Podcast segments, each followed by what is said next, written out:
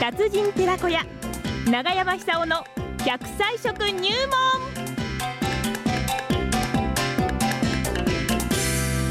さあ奈良浜市出身食文化史研究家長寿食研究家永山さんさんの登場でございます今日も笑ってね美味しいもの食材を聞いて長生きをしてまいりましょう何が出てくるのかな長山さん おはようございます長山さん、はい新緑が本当に綺麗であとねやっぱりね山菜の季節を迎えておりまして先日私友人からあの餃子ニンニクをいただいたんですよはね、いはいはいはい。いやーもう勢力抜群ですよそうでしょはいはいはい、はい、あれはすごいんですよね。すごいですよ、えね、もうテーブルが持ち上がってますからね、今 ね。ー。それはすごい。ただね、あのちょっと友人のその山を散策した時に、彼がいろいろ教えてくれたんですがええ。おばさん、これわかるって言われてね、何ですかって、なんか美味しそうな葉っぱですねって、これね、鳥カブトだよって。あらー気をつけなきゃ危ない怖じゃもう普通にあるの。ですかあだから本当この季節山に入る方ね、まあ知ってる方が多いとは思うんですがあの鳥かぶととかありますから、それちょっとこそっと持ってきてね、ええあそうですよの嫌な上司に渡すと 。かダメですよ本当にダメですねはい今日は何ですから今日は新茶です。あ新茶ねええいいですね新茶ですよはい、あのー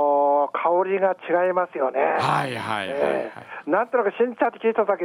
では夏が近いなって感じすると思うんです。ああ夏も近づく88夜88夜も過ぎましたしね、ええはいあっという間ですね、あのお正月迎えたなと思ったら、もう夏ですからそうね、ですよですねええ本当にあ、昔はあの福島、特にあの浜通りでは、屋敷の周りにあの茶の木を置いてですね、ええそれで自分の家で1年分の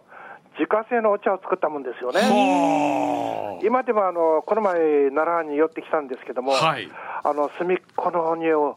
お茶の木が3本くらい残ってましたね。本当ですか自分の家で自分の家専用の茶を作ってたんですか、昔はそういううち多かったですよ。へえなるほどあのー多分浜通りですから、ええあのーあったかかったと思うんですよね。なるほどお茶の,、ええお茶のあの常緑樹でこれはあの、はいはいえ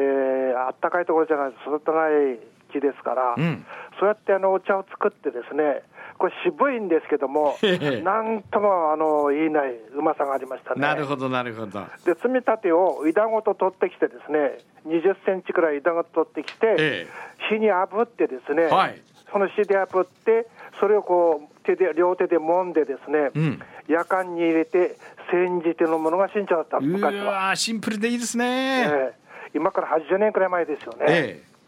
そうやってあのあこの渋いお茶飲むと福島県にも春があ夏が来るんだなって実感したもんですえうよんね、うんでこれ新茶が終わるとカツオが上がってくるんですよ、うんうんあのそうすると厚切りの刺身がこれまたうまいんですよね。ああそうかで昔はあの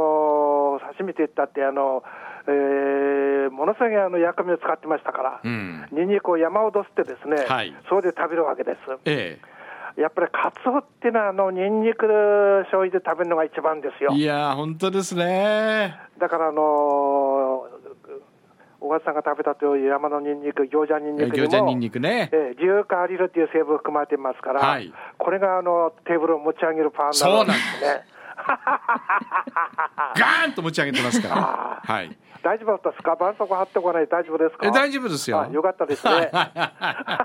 まあ、新茶なんですけども、ええあの爽やかな香りだけじゃなくてです ね。はいあのかすかな渋み、またあのそんなに渋くないんですよはあはねあ。はあはあかすかな渋みがあって、これが旨味の元なんですけども、うんこのかすかなあの渋みっていうのは。エピガロカテキン、エビガロカテキンって言うんですけども、エピカロカテキンエビガロカテキン。はあはあで、人間っていうのは年を取ります。ええ年を取ると細胞レベルでいうと酸化していきます、はい酸化っていうのは老化ですから、そうですねでこれがあの血管で誰でも起こるんですけどもうん、そういうダメージを受けてくるわけですよね、はいはい動脈硬化になったり、ええあの血圧高くなったりそうなんですねそういうものを防ぐ効果があります。うんでさらにですねあの日本人って食後、大概お茶飲む習慣ありますよね。そうですねええ、これはあの口の中清めるだけではなくて、あのー今で考えればですね、血糖値が急激に上昇するのを防ぐ働きもあったと、えええああそうなんだえですからあのご飯食べた時あるいはこの昔はあのお茶漬けっていうとお茶漬けって言葉があるように、うんお茶をかけたんですよね。はいあはいこれは意味があったと思います。はあであの昔はあのご飯を3倍も4倍も食べるような食べ方をしてましたから、ええかなりこう炭水化物取りすぎだと思そうですよねうんですよ。なるほどなるほどでその吸収を穏やかにして、はい血糖値の急上昇を防ぐいで、これほど役に立ったものないと思いますね。なるほすどごい。ですから、そういう点で言ったらば、今あの、糖質制限する方の増えているようですけども、ええあの何よりもですね、まず食後に、ちょっと渋めのお茶をこう2杯くらい飲んでほしいです、ね。ほうほうほうほうほうほうそうすると、口の中あのきれいになるだけじゃなくて、ええあのー血糖値の急激な上昇を抑える、つまり糖尿病の予防に役に立つわけですよね。なるほどですから、あのー健康寿命を伸ばす上にあの血糖値っていうのはあの非常にコントロール難しい状態になってしまうと、こうんれ本格的な病気になってしまいますから、はいはいそうなる前に、もう簡単です、はい1日5、6杯飲めばいいんですよ。なるほどね大お茶河ねの食後に1杯飲むでしょ、はい10時頃こうまんじゅうかなんか食べていっぱい飲 むでしょ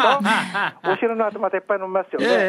えええで3時にまたあの羊羹かなんか食べながら飲むでしょ、はいはいではい夕ご飯にまたあの食後いっぱいお茶飲むと、ええこれ5、6杯になっちゃいますから、はいはいはでいこういう習慣をですね、ええもうしゅ身につけるだけでかなり、あのー健康寿命を伸ばす上で役に立つと思うんです。なるほどそういう習慣を取り入れて、薬の頼る、あの、世話にならないでですね、ええ自然体で長生きするような習慣を身につけてほしいなって感じてますよあねー。そうですえねえやっぱり健康寿命ですよね健康寿命です。うんうんう大ん体、あの、男女ともに、んあの、平均寿命と健康寿命の差というのは、うん10年以上ありますから、ああそこうかれはきついと思いますよ。ねえええそうですねとにかく、あの、女性、男性の場合は80歳、女性の場合は87う歳。んここまでですね、とにかくあの元気で長生きしてほしいんですよ。うんうんそうすると、あの親から頂戴したはい遺伝子、皆さん遺伝子持ってますけども、え遺伝子、喜ぶと思うんです、うんで、その前に病気で倒れてしまったらね、これは遺伝子に申し訳ないなっていう感じするんです よね。遺伝子に謝るわけですねそうですごめんねっつってねそうですはいはいそういう意味で、うんあの遺伝子が喜ぶように、んお茶をいっぱい飲んでほしいなと、そそうかうなんですよ。ねえええまあ昔からただねお茶を飲んでるだけじゃなかったんでそういう効用がちゃんとあったということをねそうです、ねそうです。うんでそういう日本人はこうそう繋いできたんだ紅茶をあの紅茶で効果をですね、うん感じながら飲むとまた違うんですそようね。かこの一杯がねそうです、そうです。お茶飲んだから、元気になるぞ俺は元気だぞと。うんですから、あのー餃子食べた後にも、うんちょっと渋めのお茶を飲んでほしいって感じしますね。わかりましたええそうやって長生きしてほしいんえですそよう。ですね新茶ですよ。うん山地さん、新長。茶飲んでます飲んでます。あ、よかったです。ええお肌ピチピチになるかなと思って。今なんかすごく嬉しそうな声でしたね そうそうそうそうそうそう。ねえ、わかりました。じゃあそう大いですそれにが一番いいんです新よ。茶飲んで大いに笑って、そうです。はい、健康寿命を伸ばしま しょう。じゃあ、チャチャチャチャチャって笑いますか。チャチャチャチャチャチャチャ。はい、あ、ちゃっちゃ、あ、ちゃっちゃがいいですね。ちゃっちゃっちゃっちゃあちゃっちゃっちゃっちゃって笑えはないいんだ。、どうもありがとうございましありた。がとうございましたチャチャチャチャチャチャ長山久夫さんでした。